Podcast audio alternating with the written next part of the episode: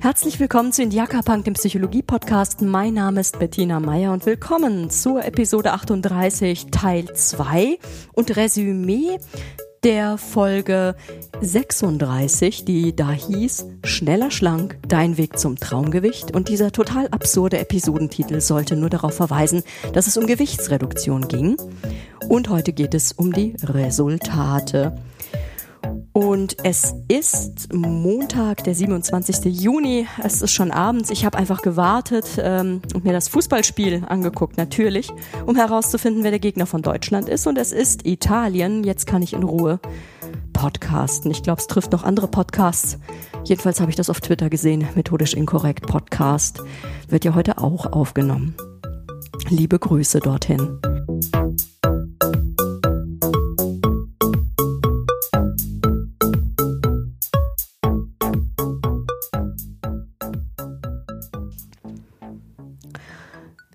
Beziehe mich heute auf die Episode 36 mit dem wirklich absurden Titel Schneller, schlank, dein Weg zum Traumgewicht, den ich ironischerweise gewählt habe, weil ich doch manchmal erstaunt bin von so manchen Episoden von selbsternannten Selbsthilfe-Gurus und Experten in der Podcast-Landschaft, vor allem in der kommerziellen.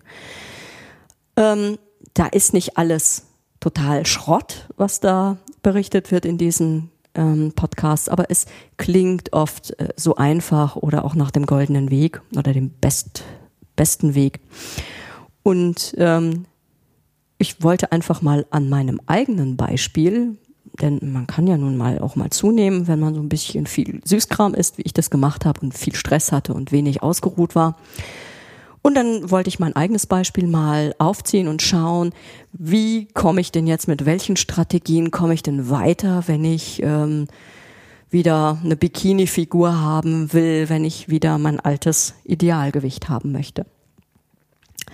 Ähm, kurz vorweg, das Ergebnis habe ich erreicht. Ich habe die sechs Kilo, die ich Anfang des Jahres zu viel gewogen hatte, wieder abgenommen.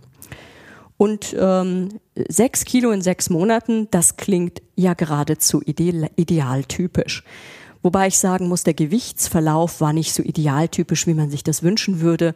Ideal wäre tatsächlich ein Kilo pro Monat zu verlieren. Das ist okay, das ist nicht zu stark, das, äh, das macht Sinn, damit der Körper sich auch dran gewöhnen kann. Aber der Gewichtsverlauf von mir war anders. Ich habe den jetzt nicht getrackt, sondern ähm, immer mal wieder mit, mit so einem halben Auge im Blick gehabt. Ich habe vor allem Körperumfangmaße erhoben und geguckt, ähm, wobei man das an den Klamotten irgendwann merkt, ohne irgendwie ein Maßband nutzen zu müssen. Also man muss sich nicht täglich wiegen, das macht gerade bei Frauen sowieso überhaupt gar keinen Sinn wenn man noch Wassereinlagerung zum Beispiel, den Monatszyklus betrachtet, wo man mal eben schnell ein Kilo mehr oder weniger wiegen kann, das macht noch überhaupt gar keine Aussage eigentlich, ob ich nun langfristig Gewicht verloren habe oder dazu gewonnen habe. Und wenn ich das Ganze auch noch mit Bewegungsprogrammen koordiniere, also gleichzeitig ähm, versuche auch noch irgendwie vielleicht etwas fitter zu werden, also Muskelmasseaufbau, da macht das überhaupt gar keinen Sinn, das Gewicht äh, sich stärker anzugucken. On the long run kann man das machen, auf lange Sicht kann man sich das anschauen. Ich habe damals in der Episode 36 schon gesagt, ähm, dass die Zielanalyse stimmen muss. Will ich wirklich Gewicht abnehmen oder möchte ich einfach äh, eigentlich in Wirklichkeit ein anderes Ich-Ideal von mir haben und mache das aber an einem messbaren Ziel, nämlich der Gewichtsreduktion fest. Das heißt, auch ich habe für mich nochmal überprüft, ist die Gewichtsreduktion genau das, was ich möchte. Für mich war das relativ leicht zu beantworten. Ja, ich möchte meine alten Klamotten wieder reinpassen. Ähm, und natürlich verbinde ich damit auch, ähm, und da bin ich als Frau oder überhaupt als Mensch in diesen Breitengraden überhaupt nicht frei von, äh, ich verbinde damit natürlich auch ein gewisses Schönheitsideal. Ja, das gebe ich unumwunden zu. Und ähm, wobei ich das nicht äh, finde, übertrieben finde bei meiner Größe und dem Gewicht, das ich angestrebt habe. Das ist absolut noch im, im grünen Bereich. Und ähm, ja, das war für mich relativ wichtiges Ziel. Es hat also gepasst. Das Ziel ist die Gewichtsreduktion auf das alte Ausgangsgewicht minus sechs Kilo. Ähm, wie habe ich das nun umgesetzt? Ich hatte, man, oder man sollte generell, wenn man Gewicht abnehmen will, äh, auf die Ernährung achten. Und mein Plan war von Anfang an eine, eine möglichst schonende Ernährungsumstellung. Nix Radikales, den ganzen radikalen Kram, den habe ich selber mal in Selbstexperimenten getestet. Da habe ich das ein oder andere Experiment auch auf meinem Blog ähm, mal beschrieben. Ich habe verschiedene Ernährungsformen mal ausgetestet, äh, angelehnt an Karen Duwe und ihr Buch, ähm, ich glaube, das hieß oder heißt Anständig Essen. Da ging es einfach um mal auszuprobieren, wie ist denn das? Ich bin eigentlich von Haus aus Genießerin und Allesesserin. Ich liebe die österreichische Küche und ich liebe die italienische Küche und eigentlich liebe ich jede Küche, wenn es toll zubereitet ist, kann ich äh, gut und gerne viel essen. Ich genieße wahnsinnig gerne und ich finde Essen ist etwas ganz Wunderbares. Ich das heißt, ich wollte definitiv in keinster Weise in irgendeiner Form asketischen Verzicht üben, sondern ich wollte meine Ernährung einfach nur so minimal umstellen, dass es einen Gewichtsreduktionseffekt auf lange Sicht hat. Und das hat dazu geführt, dass im Verlauf am Anfang sich bei mir gar nichts tat. In, in, Im Gewicht. Äh, denn ich habe erstmal ganz schon probiert, den Süßkram zu reduzieren. Ich habe weiterhin Süßes gegessen. Ich war sogar ab und zu bei McDonald's. Das heißt, ich habe nicht wirklich die Ernährung komplett umgestellt, sondern ich habe die wichtigen Punkte verändert. Ich habe beobachtet, was setzt bei mir an und was, ähm, worauf, was kann ich weiter essen und das, was ansetzt, das habe ich einfach reduziert. Bis auf äh, Milch im Kaffee. Da habe ich gemerkt, mh, hm, ich liebe Milch.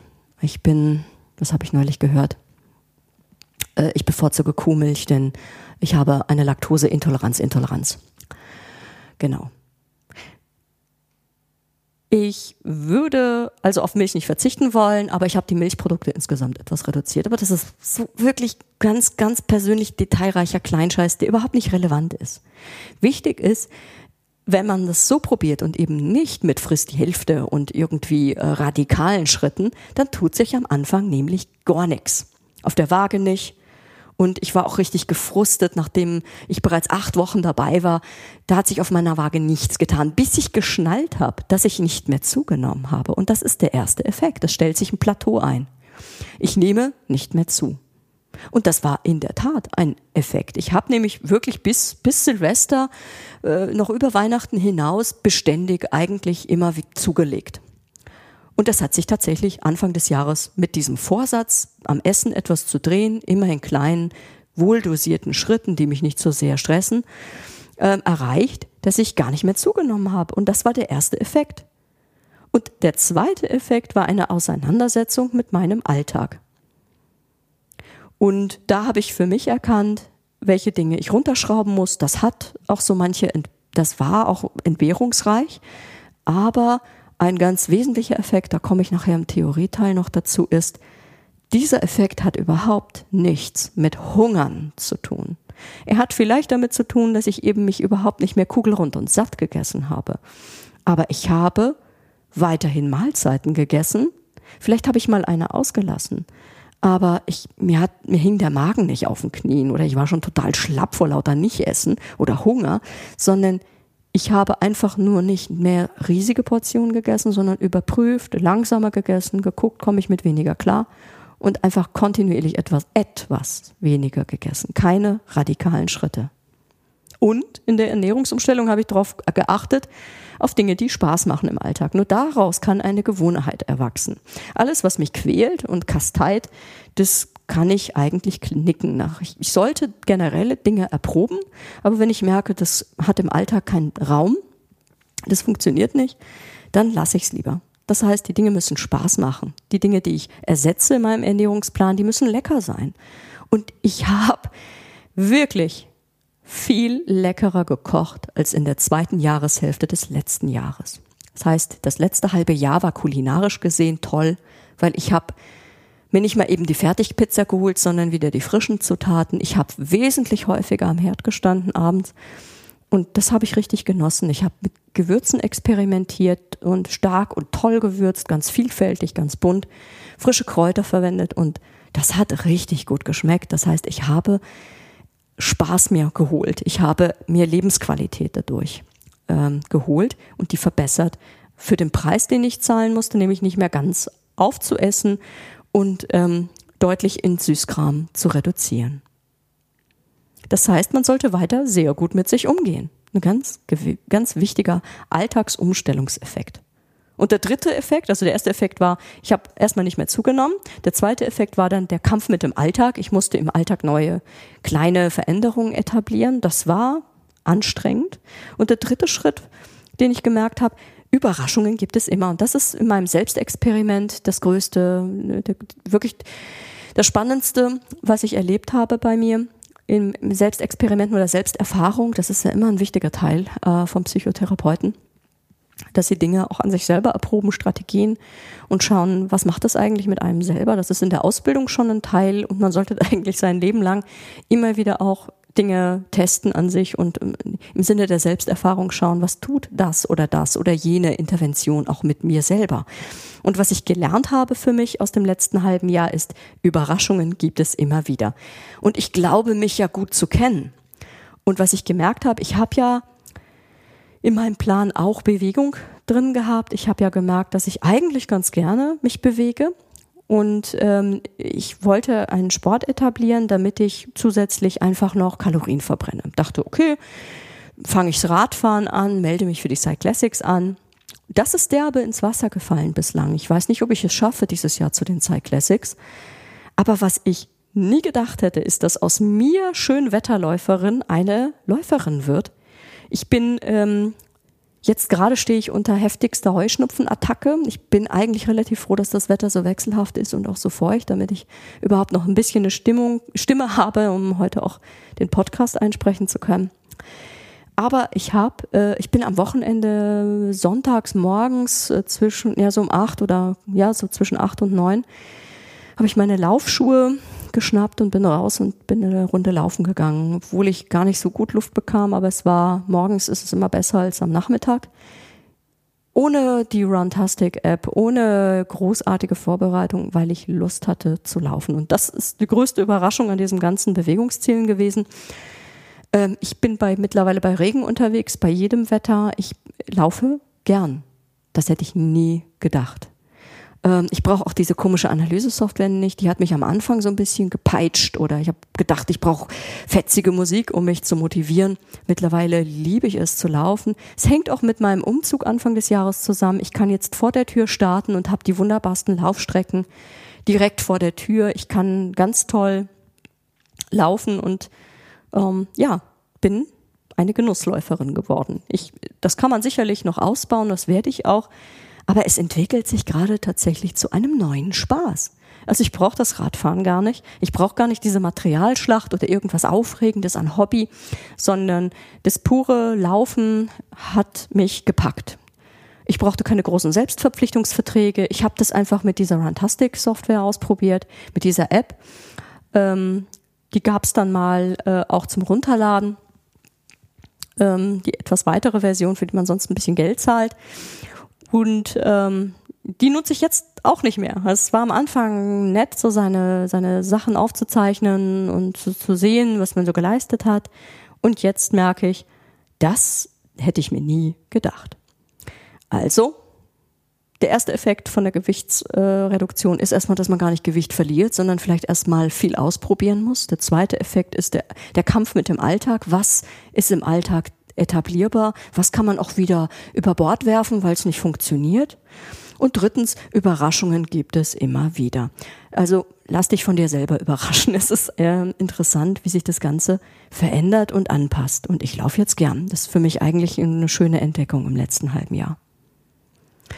Ähm, wie sah bei mir übrigens ein Tag aus, ein Frühstück zum Beispiel, an einem normalen Wochentag noch vor einem halben Jahr? Ich bin ins Auto, ich bin dann zur Bäckerei vorgefahren, ich habe mir ein Cappuccino geholt und ein Franzbrötchen. Und ich war auch schon so weit Anfang des Jahres, dass ich, dass ich mit einem Franzbrötchen schon gar nicht mehr zufrieden war.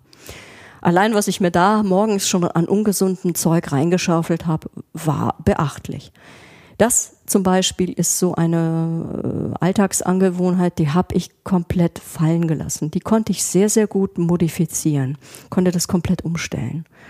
Ich trinke immer noch Kaffee. Ich mache den allerdings hier bei mir zu Hause. Der schmeckt auch viel besser und ist äh, fair gehandelt und alles.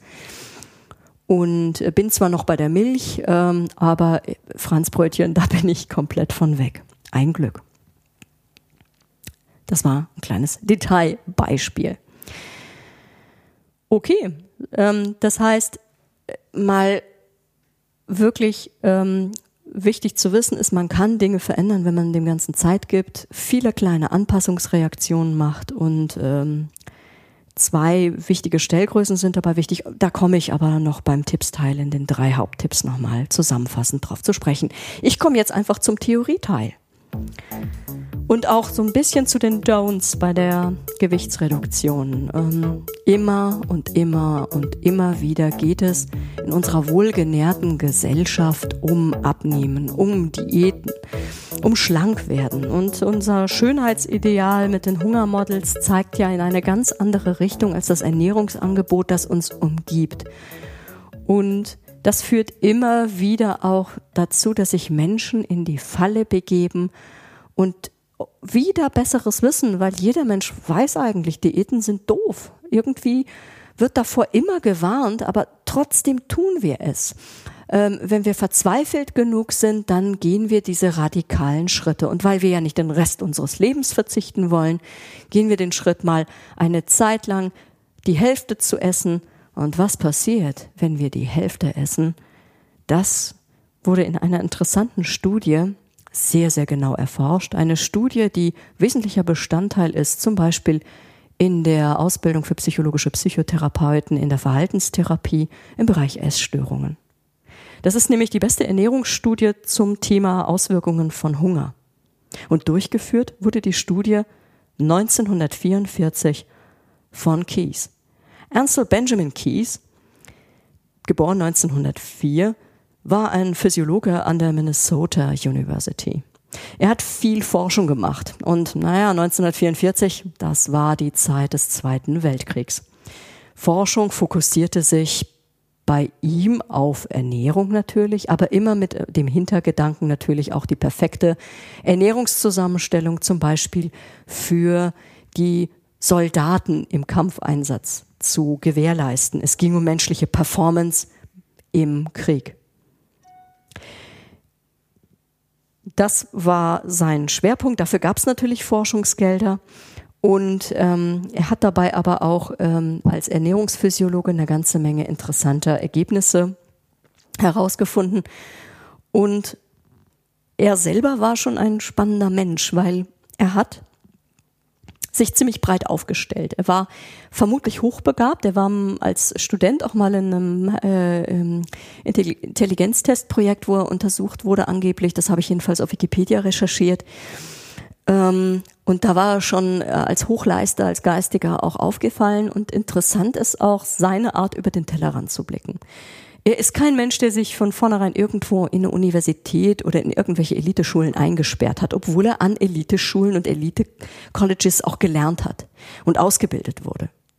Benjamin Keyes ähm, hat sich immer wieder Zeit genommen für Auszeiten und er hat sich Zeit genommen und das, was im Hochleistungsstudium äh, heutzutage überhaupt nicht mehr gegeben wird, er hat sich die Zeit genommen, sich verschiedene unterschiedliche Fachbereiche anzugucken und unterschiedliche Themengebiete und unterschiedliche Studienfächer. Er hat, dadurch ist er ein ziemlicher Allrounder geworden und das ist etwas, was mir an Menschen imponiert. Dieser Blick über den Tellerrand, über die eigene Profession hinaus zu schauen, okay, mich interessiert Ernährung, das scheint er irgendwann herausgefunden zu haben, aber er hat eben nicht nur äh, die Physiologie, in der er dann promoviert wurde, studiert, sondern davor auch ganz andere Fächer und hat sich inspirieren lassen. Gleichzeitig ist er auch immer wieder gereist oder hat Hilfsjobs in ganz unterschiedlichen Bereichen gemacht. Unter anderem war er wohl auch auf dem Schiff und nach China gefahren. Also er hat ähm, Erfahrungen gesammelt und dadurch wahrscheinlich einen ganz guten breiten Blick bekommen und den braucht man als Wissenschaftler, wenn man Erkenntnisse sammelt. Denn ähm, man braucht ja auch wieder eine andere Perspektive raus aus den eingefahrenen Mustern. 1944 ergab sich dann die Chance, zusammen mit dem leitenden äh, Psychologen Joseph Brozek eine ähm, Studie ähm, zu planen, bei der es um die Auswirkungen von Hungerperioden ging oder gehen sollte. Damals herrschte Krieg und in weiten Teilen der Welt gab es ähm, Hungersnöte. Und die Fragestellung war einfach bis dahin überhaupt nicht erforscht, was Hunger mit dem menschlichen Organismus und der menschlichen Psyche treibt. Und ähm, für diese Studie versuchte er eine möglichst homogene Gruppe von gesunden Probanden zu bekommen. Und die fand er in internierten Kriegsdienstverweigerern. US-Amerikaner, junge Männer, Mitte 20, die äh, nicht am Kriegsdienst teilnehmen wollten. Und ähm, die bat er, suchte Freiwillige unter diesen jungen Männern, die sich dazu bereit erklärten, ihren Dienst am Vaterland so zu äh, gestalten, indem sie an diesem Experiment teilnahmen. Und was das bedeutete für diese jungen Männer, das wusste keiner von denen, die da unterschrieben haben. Ich glaube, Benjamin Keyes wusste es selber nicht. Er wusste nicht, ähm, in welches Martyrium er die Jungs da führte, denn der Versuchsaufbau, der war durchaus ähm, sehr ambitioniert. In einer zunächst dreimonatigen Baseline-Erhebung ging es darum, alle ja, Teilnehmer, junge Männer, alle so um die Mitte 20, ähm, auf Herz und Nieren zu untersuchen, sowohl physiologisch als auch vom Kopf her, also auch psychologische Leistungstests wurden gemacht. Die Jungs wurden dann so ungefähr auf 3000 äh, Kalorien pro Tag eingestellt und gefunden hat er insgesamt 36 Teilnehmer und im Laufe der Zeit schieden während des Experiments auch welche aus. Verwertbare Daten am Ende waren von 32 Teilnehmern äh, zu erhalten gewesen. Nach dieser dreimonatigen Baseline-Erhebung begann dann die ja, Hungerphase. Es wurde dort niemand zum Verhungern gebracht, aber in dem Minnesota Starvation Experiment ging es ja um Hungern, das heißt um die Auswirkungen von einem radikal reduzierten, ähm, von einer radikal reduzierten Kalorienaufnahme. Und von diesen 3000, ungefähr 3000 Kalorien pro Tag, wurden die Teilnehmer heruntergesetzt auf die Hälfte davon. Also umgerechnet so 1500, 1600 Kalorien. Über ein ganzes halbes Jahr. Sechs Monate. Und äh, ich finde das heute noch erstaunlich, dass sie insgesamt trotzdem noch 32 äh, verwertbare Datensätze haben, denn ähm, was sich zeigte im Verlauf dieser sechs Monate war, dass ähm, das eine unglaublich, unglaubliche Leidenszeit bedeutete. So dass äh, Kies selber ins Zweifeln kam und, und ein schlechtes Gewissen bekam, ob äh, dieser Dinge, die er diesen, diesen armen Freiwilligen da angetan hatte. Nach diesen sechs Monaten gab es eine drei Monate dauernde sogenannte Refeeding-Phase. Da wurden unterschiedliche Aufpäppelungsregime getestet mit unterschiedlichen Kalorienaufnahmen, ähm, wo die einzelnen Teilnehmer auch wo, ähm, zu, randomisiert zugeordnet wurden, also auch wieder per Zufallsprinzip zugeordnet wurden. Und ähm, diese diese Studie könnte man heute mehr, nicht mehr, also durch keine Ethikkommission mehr peitschen. Das ist ein, ein unglaublich anstrengendes äh, Unterfangen gewesen mit massivsten Folgen für die Studienteilnehmer. Und unter anderem schieden einige junge Männer aus, weil sie zum Beispiel anfingen, einer fing an, in der Mülltonne nach verwertbarem Essen zu wühlen und das heimlich zu essen. Oder ein anderer bekam einen Anfall und hat Eiscreme gegessen. Und wieder einer hat sich drei Finger seiner Hand abgehackt nur um in, in ein Krankenhaus aufgenommen zu werden, um dort vielleicht an eine gute Ration, an eine gute Verpflegung zu kommen. Ein Kerneffekt, und das sind auch Effekte, finde ich, sehr, sehr nennenswerte Effekte, auch diese Ausreißerwerte, dass es sowas, äh, solche Folgen haben kann, das Hungern. Was nämlich beeindruckend ist, es gab nicht nur jede Menge physiologischer Effekte, also gravierende Gewichtsverluste zum Beispiel, eine vorzeitige Alterung, Alterungserscheinungen, ähm, Ödeme in der Endphase der Studie. Also die Teilnehmer wurden richtig krank, sie sahen auch richtig krank aus und ähm, es gibt dazu auch Bilder, es gibt dazu auch ein Buch. Ich weiß jetzt gar nicht, recherchiert habe ich nicht, ob es dazu auch Filmmaterial gibt. Das wäre interessant noch herauszufinden. Äh, aber da sieht man wirklich, wie extrem abgemagert und wie extrem auch der, der Gewichtsverlust war. Die haben enorm an Muskelmasse verloren und enorme Einbußen auf der physiologischen Ebene gehabt. Aber was genauso bemerkenswert war, war, dass es auch erhebliche psychologische Folgen hatte. Diese Studie hatte, hat gezeigt, dass ähm, die jungen Männer, die alle gesund waren, als sie die Studie ähm, begonnen hatten, ähm, in, binnen kürzester Zeit eine Reihe von psychologischen Symptomen zeigten, die ähm, ganz vehement waren. Und die psychologischen Effekte, die bis heute wichtig sind und äh, äh, auch ähm, zu Erklärungsmodellen für Essstörungen mitgeführt haben, ähm, zeigten, dass, äh, dass die psychologischen Symptome waren stärker zum Teil und langanhaltender, also nachhaltiger über die Hungerperiode weit hinaus, anhaltender als äh, so manche körperlichen Symptome.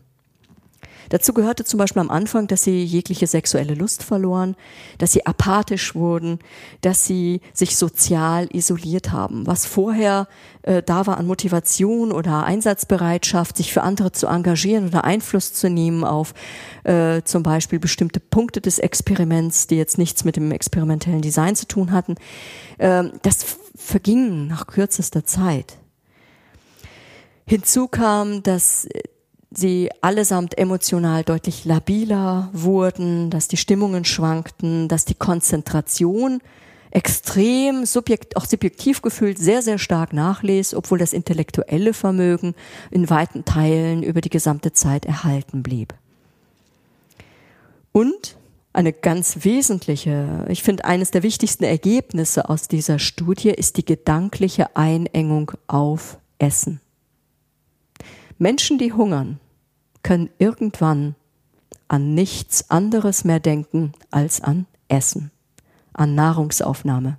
Sie fantasieren von Kochen, von Lebensmitteln, von dem Genuss. Wenn es ums Hungern geht, dann haben wir nur eine begrenzte Willenskraft, denn Hunger ist ein ernsthafter Bedrohungszustand für unseren Körper und da werden wir alle zu Tieren. Es geht ums Überleben. Und dann setzen wir uns Instinkte ein. Der Überlebensinstinkt, diese Einengung auf Essen. Und dass man zu drastischen Mitteln greift, nur um an Nahrung zu kommen. Das heißt, es erfordert eine immense Willenskraft und eine immense ähm, Selbstkasteiung und Selbstüberwindung, um in irgendeiner Form Gewicht abzunehmen. Diese ständige gedankliche Beschäftigung mit der Nahrungsaufnahme ist auch eine langfristige Konsequenz von Menschen, die unter Anorexie leiden, einer Essstörung, ähm, bei der man selber jegliches Gefühl dafür verliert, ähm, was eigentlich ein gesundes Gewicht ist und eigentlich nur noch fokussiert ist auf Abnehmen. Das kann in der Lebensgeschichte die unterschiedlichsten Gründe haben. Sicherlich äh, äh, sind Lernerfahrungen und das Schönheitsideal Einflussfaktoren, ähm, dass man ähm, vielleicht den Selbstwert damit erhöhen kann, wenn man ein bestimmtes Idealgewicht hat. Mm, auslösende Faktoren für eine Essstörung können vielfältig äh, in der Umwelt liegen. Es können auch emotional belastende Situationen sein, kritische Lebenssituationen wie Verluste oder auch körperliche Erkrankungen. Eine Essstörung wie die Anorexie zeigt sich dadurch, dass man versucht, ein bestimmtes Minimalgewicht zu erreichen. Es wird zum internen Wettbewerb und zu einem Zeichen für Stärke, wenn man es schafft, auf Essen zu verzichten. Oder wenn man Maßnahmen ergreift, es wieder loszuwerden durch Erbrechen. Oder die Einnahme von äh, Abführmitteln. Gedanklich ist man zentriert auf die Figur und auf das Gewicht. Vor allem auf das Gewicht, um eine äh, extreme Gewichtsreduktion zu erreichen.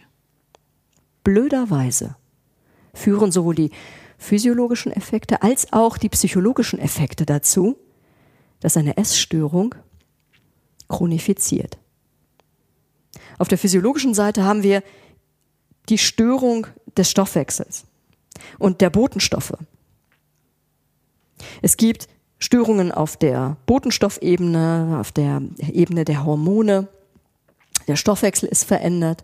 Der Energiebedarf geht natürlich drastisch zurück. Das ist immer der Grund für den Jojo-Effekt. Wenn man dann wieder normal ist nach einer Hungerphase, dann nimmt man, äh, wenn man das Gleiche wieder isst, äh, trotzdem mehr zu. Weil der Körper braucht einfach nicht mehr die, die Menge an, an Kalorien. Und es gibt mannigfaltige Störungen des gastrointestinalen Bereichs, also der Verdauung. Und man kann gar nicht, selbst wenn man drastisch abgenommen hat und lange Zeit gehungert hat, und das war ja auch ein Effekt der Minnesota Starving Studie oder Starvation Studie, dass ähm, die äh, drei Monate Rekonvaleszenz oft nicht ausgereicht haben. Auf der physiologischen Ebene war es unglaublich schwer, Gewicht wieder zuzunehmen. Manche haben sogar erstmal Gewicht abgenommen, weil die ganzen Ödeme sich zurückgebildet haben.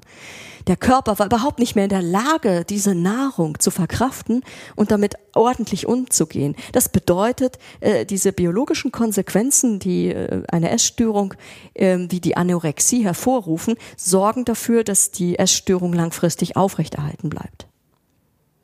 Und die psychologischen Faktoren, die man an diesen jungen Freiwilligen sah, die sieht man bei Menschen mit einer Essstörung wie der Anorexie häufig auch die soziale Isolation, die affektive Labilität oder auch die kognitiven Beeinträchtigungen wie die Konzentrationsverschlechterung. Äh, und eben dieses ständige gedankliche Kreisen um Nahrung, Nahrungsaufnahme, Nahrungsmittelzubereitung. Es ist eine unglaubliche Einengung auf alles, was mit Nahrung und Essen zu tun hat, zu bemerken dieses Fixiertbleiben darauf, gleichzeitig die, das Fehlen einer gewissen Leistungsfähigkeit im sozialen Bereich sorgen auch dafür, dass die Essstörung langfristig chronifiziert.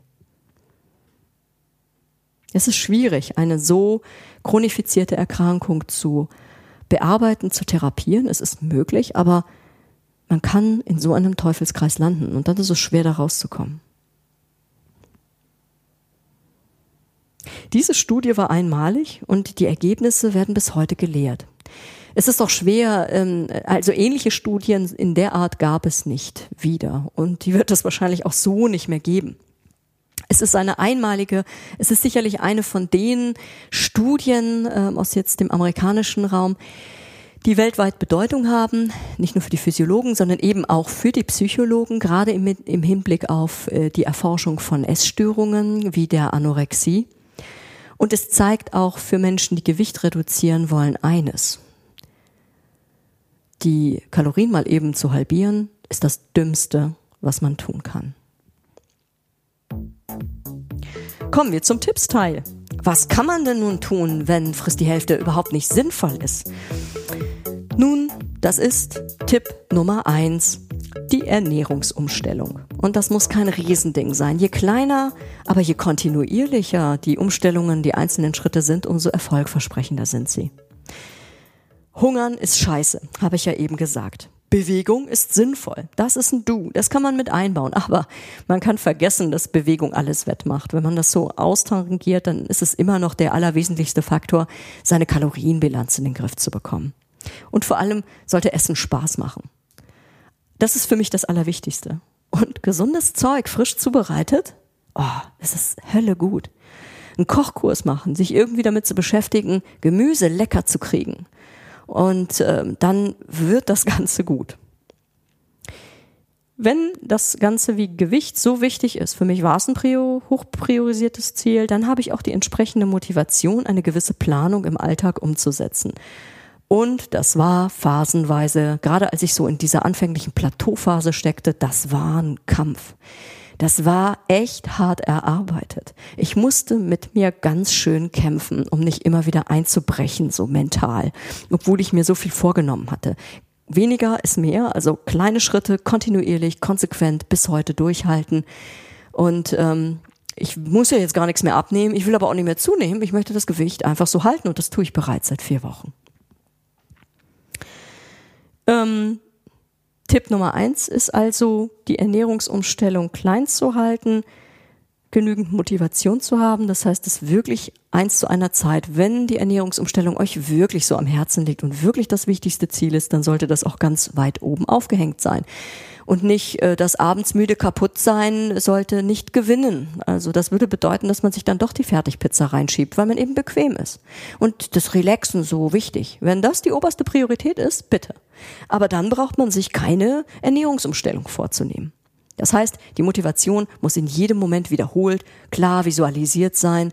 Ähm, ich muss vor Augen haben, dass ich eine wirklich starke Motivation aufbaue und eine gute Planung habe. Und diese Planung, mich an diese Planung halte, egal an welchem Eisladen ich vorbeigehe.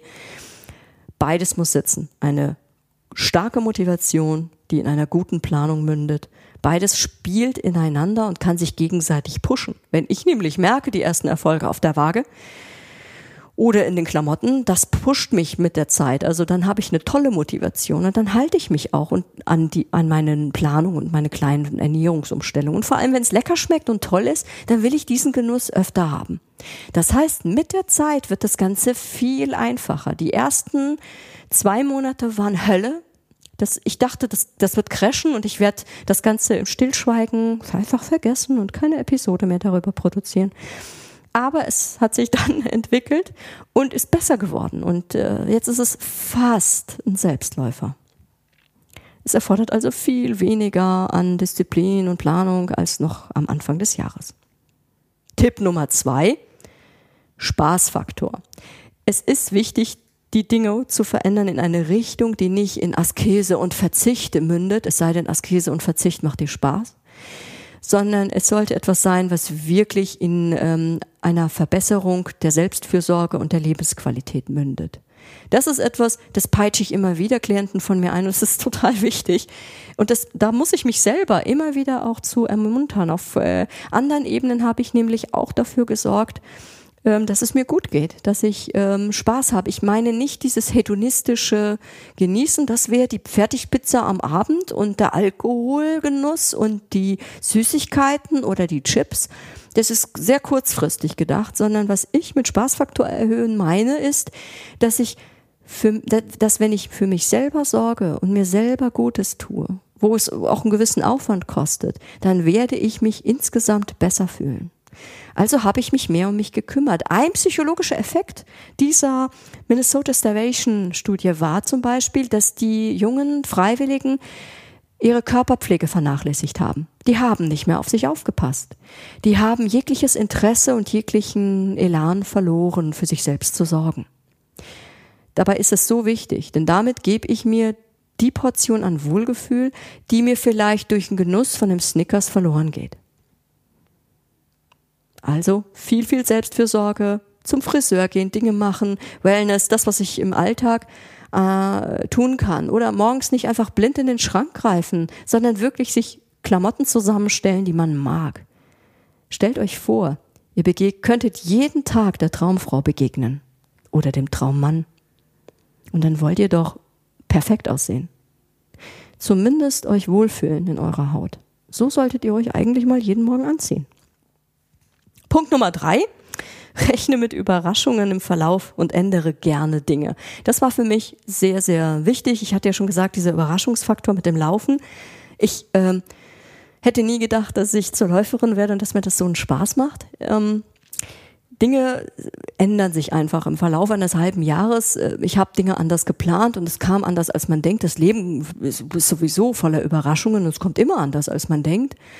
Und es passieren Lebensereignisse um einen herum, denn dieses ganze Prozedere der Gewichtsreduktion, das, da passiert ja noch nebenbei das ganze andere Leben von einem. Und da ist es wichtig zu schauen, wie kann ich ähm, mich daran äh, adaptieren, was ist für mich wichtig. Ich kann auch mal fünf Grade sein lassen und wenn mal eine Woche nicht optimal war, dann gibt man sonst schnell auf, wenn man denkt, oh, diese Überraschung hat mich jetzt wirklich aus dem Alltag rausgekickt und das ist alles nicht zu machen und ich lasse das einfach. Und da sterben die meisten Vorsätze fürs neue Jahr. Die sterben daran, dass ein kleiner Vorfall als Rückfall gewertet wird und man komplett die Motivation verliert, weiterzumachen. Und genau das ist ein ganz, ganz großer Fehler. Also rechne vorab mit Überraschungen. Mit Überraschungen sollte man immer rechnen.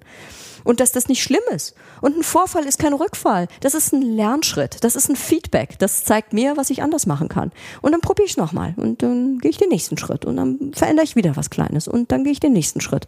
Und so werden die tollsten Gewohnheiten gebahnt. So funktioniert das.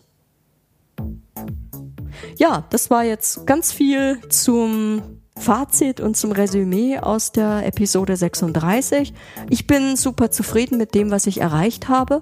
Ich äh, hoffe, ich kann das so weiter berichten. Also um, gerade mit so meiner mit Fitness, das hat sich wirklich ein bisschen gebessert. Also im Moment jetzt mit dem Heuschnupfen merke ich nicht so viel von Fitness. Aber allein, dass ich irgendwie morgens aufgewacht bin und ohne mich zu zwingen äh, laufen wollte, ist für mich so ein tolles Zeichen. Ähm, das hat richtig Spaß gemacht. Und ähm, so insgesamt war das ein, ein tolles Erlebnis, eine gute Selbsterfahrung.